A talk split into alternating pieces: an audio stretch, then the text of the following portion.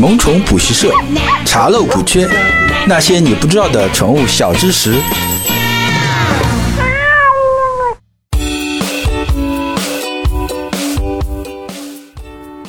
Hello，各位好，这里是萌宠补习社，我是万万两。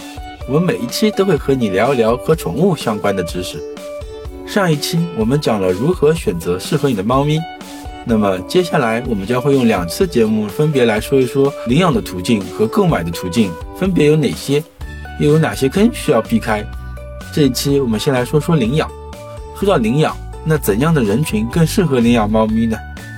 首先，你对猫咪的品种没有特别偏好；其次，你是一个有责任心且喜欢猫咪的人。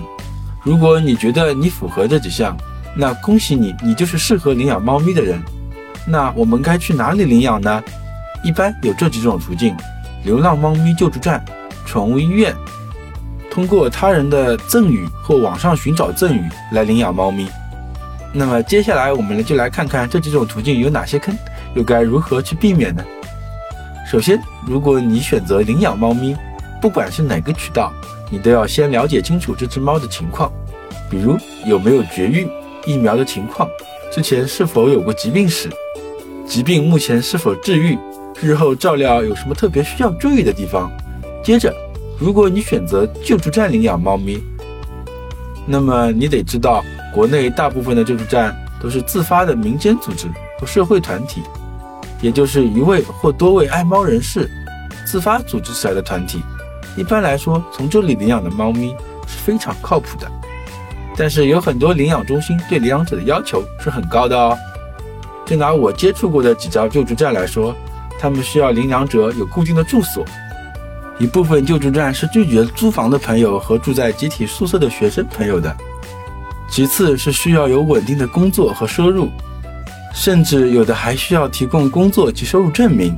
大部分的救助站是要求领养者有足够的爱心，可以接受定期回访，并签署领养协议的。当然，这里的回访一般都是视频回访，就是让你发发被领养宠物的日常生活照片和视频。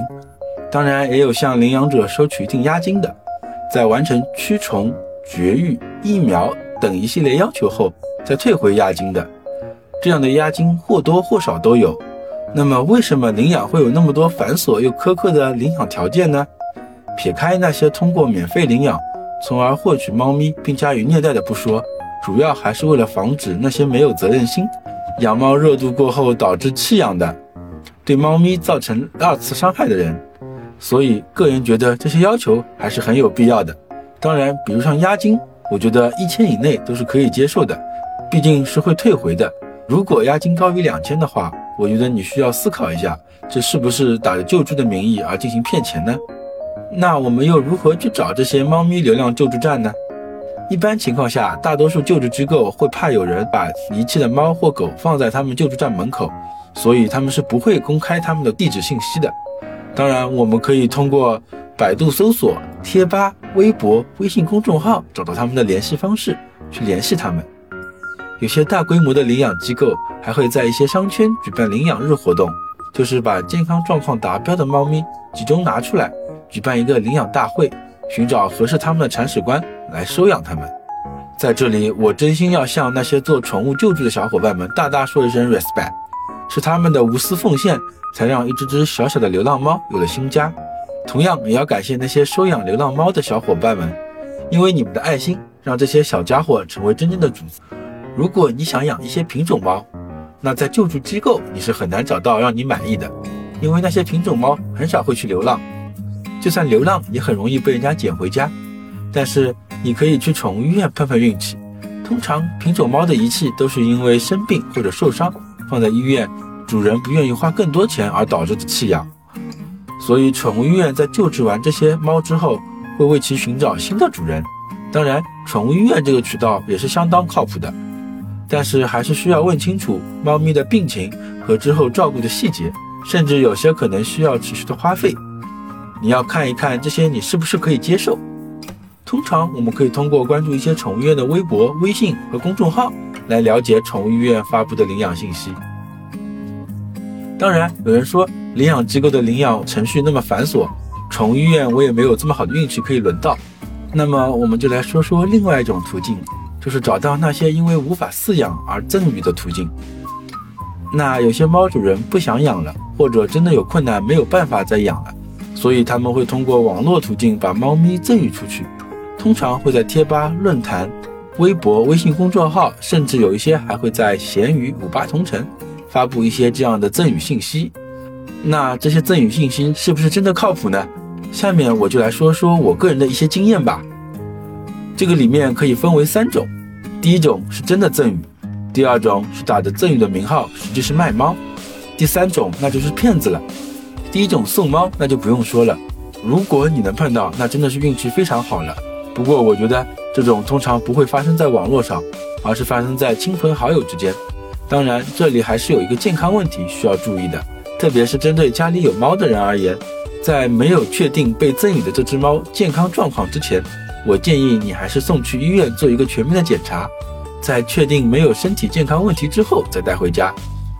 第二种就是说好是赠猫，结果在见面之后，他会向你要一些猫啊疫苗的钱，或者是随猫的一些猫粮啊、猫用品的一些费用，而且这些费用你查一下都会远远高于市场的价格。那最后这些钱都变相成为了卖猫的钱。遇到这种情况，就看你愿不愿意为这只猫花钱了。当然，以往的经验告诉我，往往这种方式领养回来的猫健康状况都是堪忧的，甚至有很多的猫都是新期猫，所以还是要谨慎一些比较好。第三种呢，就是诈骗了。一般情况下，他们是不会和你见面的，都是采用异地托运，问你要托运费，然后再说是有托运航空箱的押金。遇到这种情况啊，我们一律拒绝。我们需要见到猫再谈别的。还有多提一句，作为领养者，还是亲自去接猫来的靠谱。一方面啊，可以看看猫的健康状况是否健康活泼；第二，就是没有见到猫就要你付各种费用的，并且打着免费领养的旗号的人都是骗子。最后说说捡猫吧，有时候在街上、小区里看到一些流浪小猫，它们不躲你，和你还很投缘，一直跟着你。把它请回家做个主子也是很不错的选择哦。当然，这里面还是有一些注意事项要告诉大家的。第一，带回家之前做一个全方面的健康检查。第二，如果这只猫年龄很大，通常大于六个月，并且长期在野外生活的猫咪，那就不建议带回家领养了。可以在小区里散养，就是你定时的找到它，给它喂点好吃的。哦，对了，记得带它去绝育哦。好了，今天关于领养我们就讲到这里了。下一期我会和你聊聊买猫的途径和会遇到的一些问题，比如如何选择卖家，哪种买猫途径更靠谱。如果你也喜欢猫咪，喜欢宠物，可以在未来 APP 搜索“萌宠补习社”，加入我们的社群，和我们一起聊一聊关于你的养宠趣事。我是万万两，我们下期再见。